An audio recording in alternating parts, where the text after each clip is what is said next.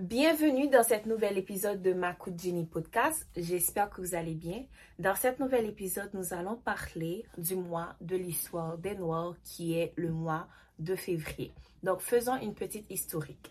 Donc, le mois de février, c'est en l'an 1926, en fait, qu'un Afro-Américain, donc qui est un historien, dénommé Carter J. Woodson, qui a fait sa scolarité à Harvard University, en fait, il a proposé d'établir une période durant laquelle on allait honorer les réalisations des Afro-Américains et aussi ça allait permettre d'accroître euh, la connaissance euh, de l'histoire des Noirs aux États-Unis. Donc, c'est ainsi qu'en 1926, on va instaurer le Negro History Week. Donc, c'est des célébrations en fait qui vont se faire un peu plus tard, qui vont commencer aussi à se faire au Canada. Donc, dans les débuts des années 1970, on va voir que cette semaine, en fait, il va changer de nom pour devenir Black History Week. Et en 1976, euh, cette semaine, elle va devenir le Black History Month, donc le mois de l'histoire des Noirs. Donc, si on fait euh, un saut vers nous ici qui habitons au Canada, on va voir que c'est en 1995 à peu près que la Chambre des communes, en fait, elle va reconnaître officiellement le mois de février comme étant le mois de l'histoire des Noirs au Canada. Et à la suite d'une motion initiée par l'honorable Jean Augustine, première Canadienne noire élue au Parlement. Donc, la motion fut adoptée à l'unanimité par la Chambre des communes. Donc, euh, pourquoi est-ce que je parle de, du mois de l'histoire des Noirs? En fait, non seulement parce que je suis noire et parce que c'est un mois que j'aime particulièrement, mais c'est aussi pour euh, mettre l'accent sur le fait que pendant ce mois-là, euh, le but ou bien la mission principale de plusieurs organismes ou de plusieurs personnes qui œuvrent au sein de la communauté noire, c'est de faire connaître nos valeurs, euh, de mettre l'accent sur ce que nos ancêtres y ont fait, sur notre histoire. Euh, c'est aussi d'apporter euh, des activités qui vont permettre aux personnes de la communauté de savoir quels sont les services qui leur sont offerts pour différents types euh, d'activités ou différents types de besoins qu'ils vont avoir, que ce soit au niveau culinaire, euh, au niveau d'aide professionnelle, donc pour arriver à un emploi, pour faire un CV, aussi au niveau culturel, au niveau historique. Donc, euh, c'est tout plein d'activités que les organismes, en fait, y mettent de l'avant et ceci, fort souvent, ils sont gratuits pendant le mois des Noirs pour qu'on puisse y avoir accès. Et cette année, en fait, pour euh, le mois de l'histoire des Noirs, il y a un des thèmes qu'on va mettre en avant cette année qui est la santé ou du moins l'épanouissement des communautés afro. Que vous viviez ici au Canada ou aux États-Unis, quel que soit l'endroit où vous vivez, dès que vous n'êtes pas chez vous en tant que tel, donc vous êtes principalement des immigrants, fort souvent on va avoir comme une différence dans l'apport au niveau de santé. Il y a des communautés euh, qui vont moins donner de l'importance à la santé. Donc, quand je parle de santé ici, je parle de santé, donc aller chez le médecin, recevoir des soins, euh, avoir un diagnostic, donc recevoir des médications qui vont être nécessaires pour nous. On va aussi voir que euh, fort souvent, ce qu'on va avoir tendance de faire, c'est de bafouer les croyances des personnes qui n'adhèrent pas à ce système. Donc, le système d'aller voir un médecin, de leur dire ben, qu'ils sont mal éduqués, qu'ils sont illettrés, euh, qu'ils sont pas des gens euh, qui, veulent évoluer, ils sont encore dans les trucs ancestrales. Donc, tout ça, en fait, c'est des, des manières de faire qu'il va falloir éviter. Parce que pour qu'on puisse faire voir l'importance de la santé dans nos communautés, la première des choses qu'il faut faire, c'est tout simplement de ne pas ignorer la croyance des autres personnes.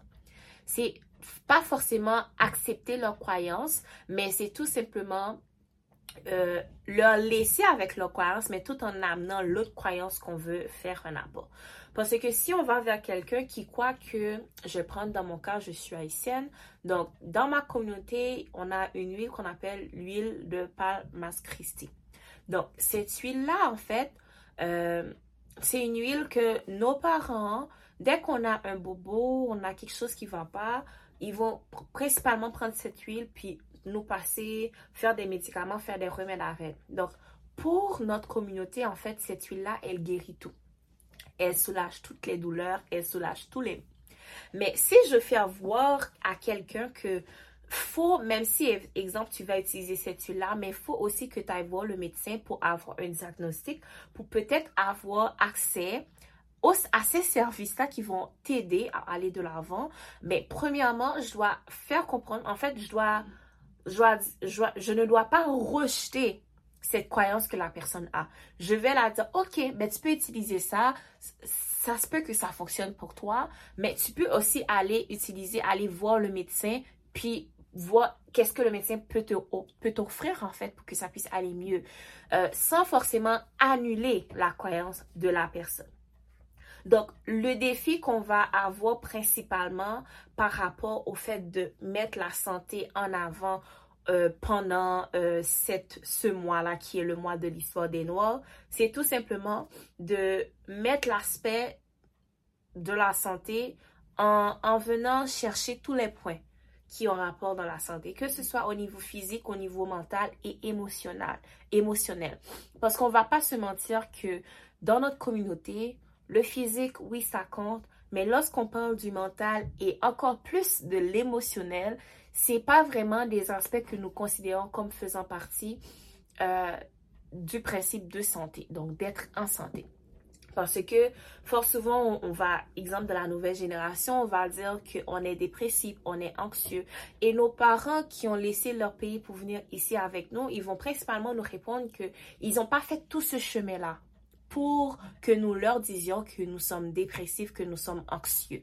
Ou tout simplement lorsque nous n'arrivons pas à gérer euh, nos émotions à avoir un bel équilibre dans ce que nous ressentons ou à tout simplement nous exprimer ou à tout simplement passer par-dessus nos traumatismes, que ce soit des traumatismes que nous avons eus dans notre enfance ou des traumatismes que nous avons euh, pendant que nous sommes jeunes ou que nous allons avoir plus tard. C'est tous en fait des traumatismes ou des, des, situations où dans notre communauté, nous n'arrivons pas forcément à mettre le mot dessus ou à les traiter parce que nous pensons qu'ils ne sont pas réels, que c'est parfois ce sont des caprices, euh, que c'est parfois c'est parce que nous avons euh, nous avons euh, envie de nous faire remarquer, nous avons besoin d'attention, mais on voit que ce sont bel et bien en fait des problèmes qui peuvent en fait avoir des solutions si nous allons euh, au bon endroit pour les chercher, ces solutions-là. Donc, euh, ce qu'il faut faire pendant ce mois-là, c'est principalement sensibiliser. Donc, sensibiliser les gens sur l'importance de la santé, euh, que c'est vraiment important dans notre communauté, que si nous ne sommes pas en santé, nous n'allons pas pouvoir réaliser de belles choses, nous n'allons pas pouvoir atteindre nos objectifs, nous n'allons pas pouvoir marquer l'histoire et le fait que nous ne sommes pas en santé, ce que nous allons transmettre aux autres générations qui vont venir, ça va se suivre. Exemple, si on prend l'exemple du diabète. Donc, si nous savons que notre communauté, la communauté noire, est, euh, est principalement touché par le diabète, a plus de chances d'être touché par le diabète. Donc, si, exemple, nous savons cela et que nous faisons pas le nécessaire pour y remédier, donc les générations futures, donc nos enfants, nos petits-enfants, ben, le diabète, en fait, ils n'ont pas une possibilité de le traiter parce que ce sera automatiquement dans les gènes, dans leurs gènes, ce qui signifie que nous, en fait, nous avons la possibilité aujourd'hui de y remédier sur ces statistiques qui sont principalement négatives dans notre communauté. Et aussi, l'identifier et comprendre. Donc, les habitudes qui sont nuisibles dans nos vies, comme je parlais exemple du diabète. Si vous savez qu'il y a des comportements que vous ne devez pas avoir, une façon de faire qu'il faut changer, avoir une meilleure hygiène de vie. Donc, c'est tout simplement identifier ces problèmes-là identifier ces problématiques et apporter un changement. Et ces changements, en fait, ils vont s'opérer avec des leviers d'action. Donc, ce sont des façons que nous allons faire pour arriver à dire, OK, ben, il y a quelque chose qui n'allait pas, mais je sais pourquoi est-ce que ça ne va pas? Parce qu'il faut, faut comprendre pourquoi est-ce que c'est pas une bonne chose. Et une fois que cela est fait nous allons nous dire d'accord. Mais je comprends voilà les actions que je vais prendre pour y remédier pour que je puisse vraiment avoir un changement et euh, avoir en fait une faire partie d'une nouvelle statistique une statistique une statistique qui sera positive dans ma communauté. Et ce qui est nécessaire aussi c'est que faut se rappeler que la communauté noire est composée de différentes personnes, de différentes personnes et chacun nous avons notre personnalité, nos talents, nos dons, nos capacités différentes.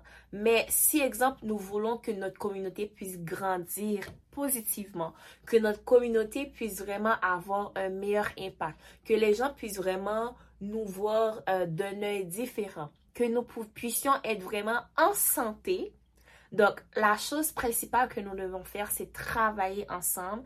Et comme j'ai parlé tantôt des leviers d'action, mais ce sont des leviers d'action que nous allons prendre non seulement pour nous, mais aussi pour notre entourage.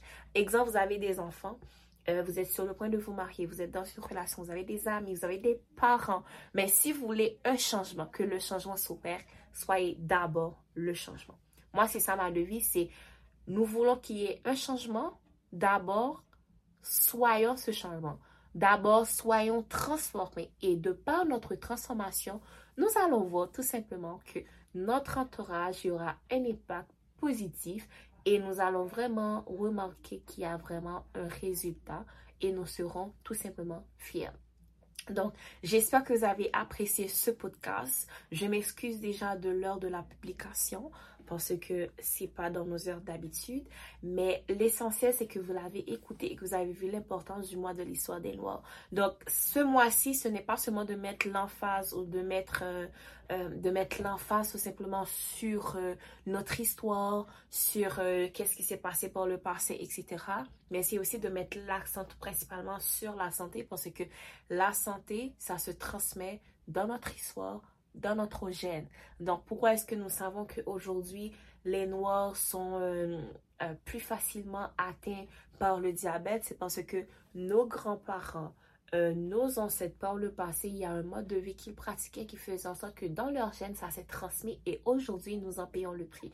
Donc, si nous voulons que le changement s'opère pour les générations futures et même pour nous-mêmes aujourd'hui, donc d'abord, nous devons nous concertiser en fait à apporter ce changement-là et à faire partie du changement.